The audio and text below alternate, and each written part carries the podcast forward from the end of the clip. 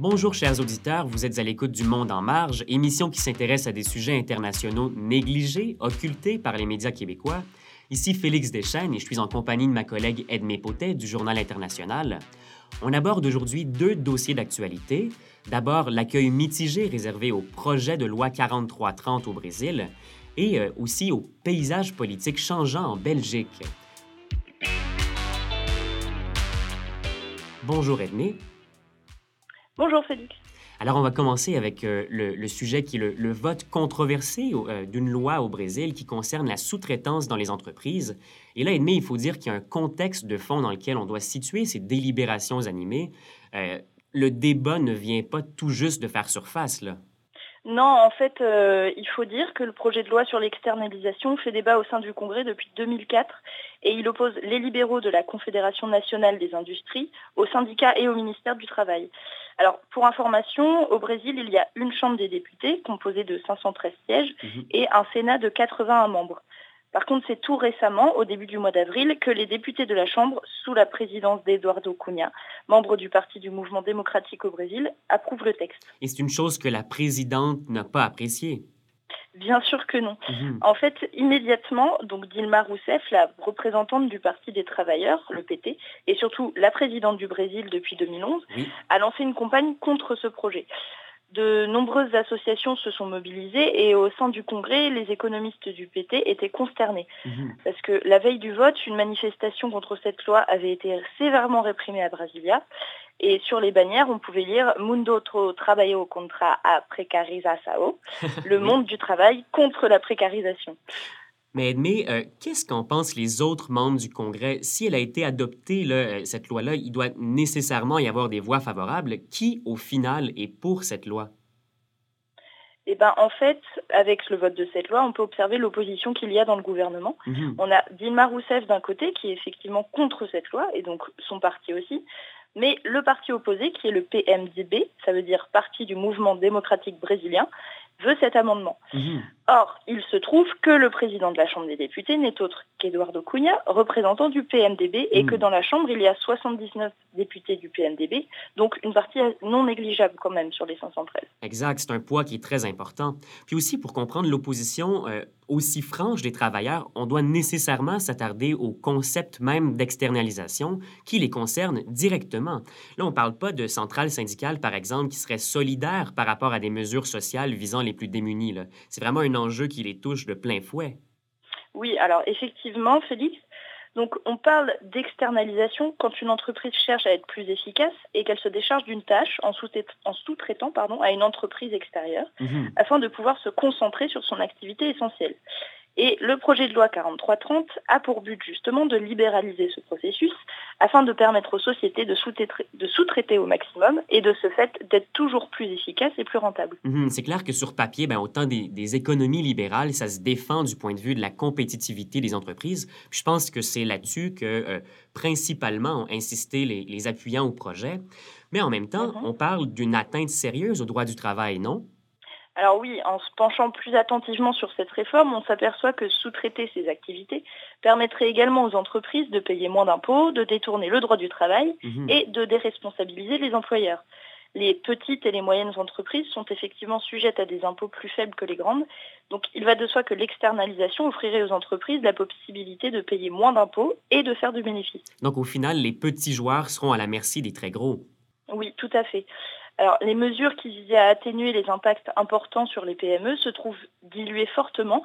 Et puis, la distance entre l'entreprise mère et l'entreprise sous-traitante complique aussi les démarches pour prouver la responsabilité de l'employeur s'il y a un problème. Ah oui, c'est assez évident que la distance complique les choses. Oui, alors, si euh, je peux me permettre de continuer, en décembre 2014, la Cour suprême du travail était confrontée à 15 082 cas précisément de non-respect des droits du travail mhm. liés au statut de sous-traitance. C'est une situation qui concerne par exemple Petrobras, l'entreprise brésilienne d'extraction de pétrole. Entre 1995 et 2013, 80% des ouvriers décédés étaient sous-traitants. Hmm.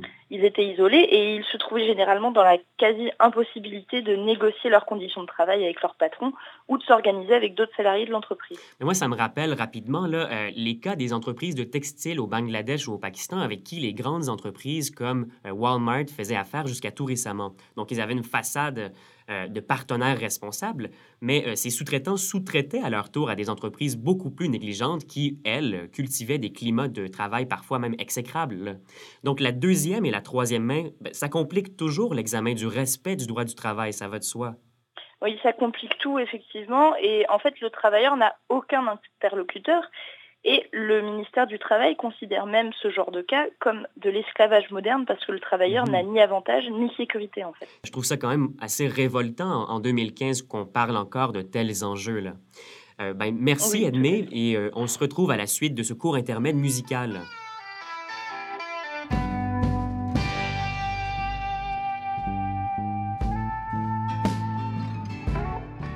On se tourne maintenant vers la Belgique qui subit une grosse vague de grèves depuis octobre dernier, grève levée en opposition aux réformes du gouvernement de Charles Michel. Oui, alors je rappelle que la Belgique a une situation politique quelque peu instable depuis quelques années et qu'entre avril 2010 et décembre 2011, il n'y avait pas de gouvernement. Hmm. Alors le gouvernement Michel qui est en place maintenant, il est en place depuis octobre 2014 et depuis son investiture, les réformes votées ne sont pas bien accueillies du tout par les Belges. Mhm. Puis il faut dire aussi que la coalition au pouvoir a une identité politique qui est très singulière, Edmé. Oui, alors tout à fait, Félix.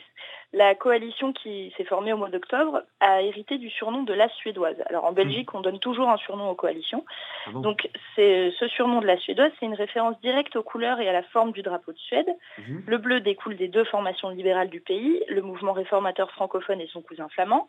Mhm. Le jaune provient du parti libéral et régionaliste du nord du pays. La croix est héritée du parti des chrétiens démocrates flamands. Et pour la première fois depuis 1987, le Parti socialiste n'est pas du tout au gouvernement fédéral. Mhm. Pourtant, la formation socialiste est la première force politique côté francophone, donc c'est un peu bizarre. Si on veut résumer plus simplement, dans la suédoise, on a le CDEV, Parti chrétien-démocrate, le MR, Mouvement réformateur, qui est le seul mouvement de la coalition de langue française, le NVA, Mouvement des nationalistes flamands, et l'OpenVLD, Parti des libéraux et démocrates flamands. Donc on a une majorité flamande, l'apparition de la NVA au pouvoir et la disparition du PS. Mhm. Et admis de manière générale, la suédoise, elle semble se distinguer par une inclinaison nette de centre droit. Alors effectivement, et l'accord de gouvernement annonçait la couleur puisque l'objectif est de retourner à l'équilibre budgétaire d'ici 2018, ce qui demande de sérieuses restrictions budgétaires. Mhm. Donc le gouvernement Michel compte réduire par exemple les dépenses à hauteur de 8 milliards d'euros. Il table mhm. notamment sur des baisses des charges pour les entreprises et sur des réductions du nombre de fonctionnaires, mais aussi, donc ça continue, à un gel de l'augmentation des salaires et à l'évolution de l'âge de départ à la retraite à 67 ans. Ça nous rappelle quelques mesures ici euh, en Occident. Euh, il faudrait aussi peut-être rappeler que les aspirations indépendantistes des Flandriens, de la province de Flandre, sont plutôt faibles. Alors, exactement, Félix. D'après une étude récente euh, qui a été faite par l'Université catholique de Louvain, mhm. seuls 5,4% des étudiants souhaitaient une Flandre indépendante au moment des dernières élections. En 2010, ils étaient 11,9. Donc il y a une baisse de moitié en fait. Les préoccupations de l'électorat flamand sont d'abord économiques, l'emploi, les soins de santé et les pensions. Et donc toutes ces réformes, en fait, n'apaisent pas du tout leurs inquiétudes. Bien sûr que non. Puis on perçoit ces mêmes inquiétudes au sein de la population québécoise, là, avec les réformes du Parti libéral du Québec. Euh, si on retourne en Belgique, par contre, admet la Suédoise, malgré son penchant à droite, elle a pourtant été tempérée un peu par les chrétiens démocrates. Oui, quand même. Alors, il faut mentionner le contrepoids qui est à l'interne en fait de cette coalition, mhm. parce que le CDEV est plus de centre-gauche, donc il tente de maintenir le compromis entre tous les penchants politiques en insistant sur la concertation sociale. Mhm.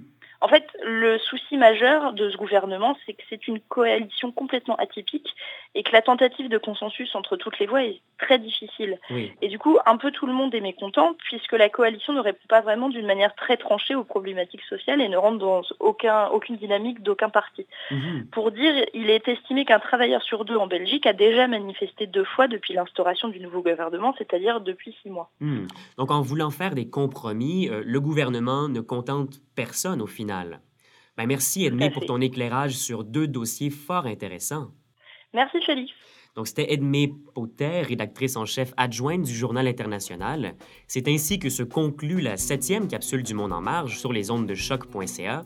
Ici Félix Deschênes, je vous remercie d'avoir été à l'écoute et je vous dis à la prochaine.